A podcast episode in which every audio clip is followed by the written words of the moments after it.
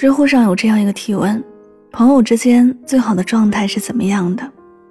底下有个高赞的回答是：只建议不干预，只劝导不逼问，只表达倾向不要求立场，只倾囊相授不越俎代庖，只提供参考不强求选择。深以为然。人和人之间最舒服的关系，不是不分彼此，而是亲而有间。每个人都是独立的个体，给彼此留下一些空间和自由，相处起来才能舒服，感情才能长久。正如毕淑敏说过的这段话：要学会和我们的父母亲密无间，倾听而不唯命是从；和我们所爱的人唇齿相依，紧密而不混淆；和我们的孩子亦师亦友，慈爱而不包办；和我们的朋友相知。而不逾界。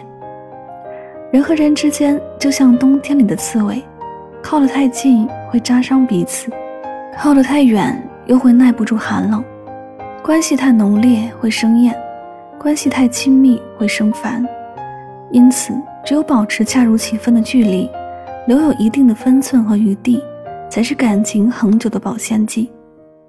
与人相交最好的样子，就是远而不疏，近而不入。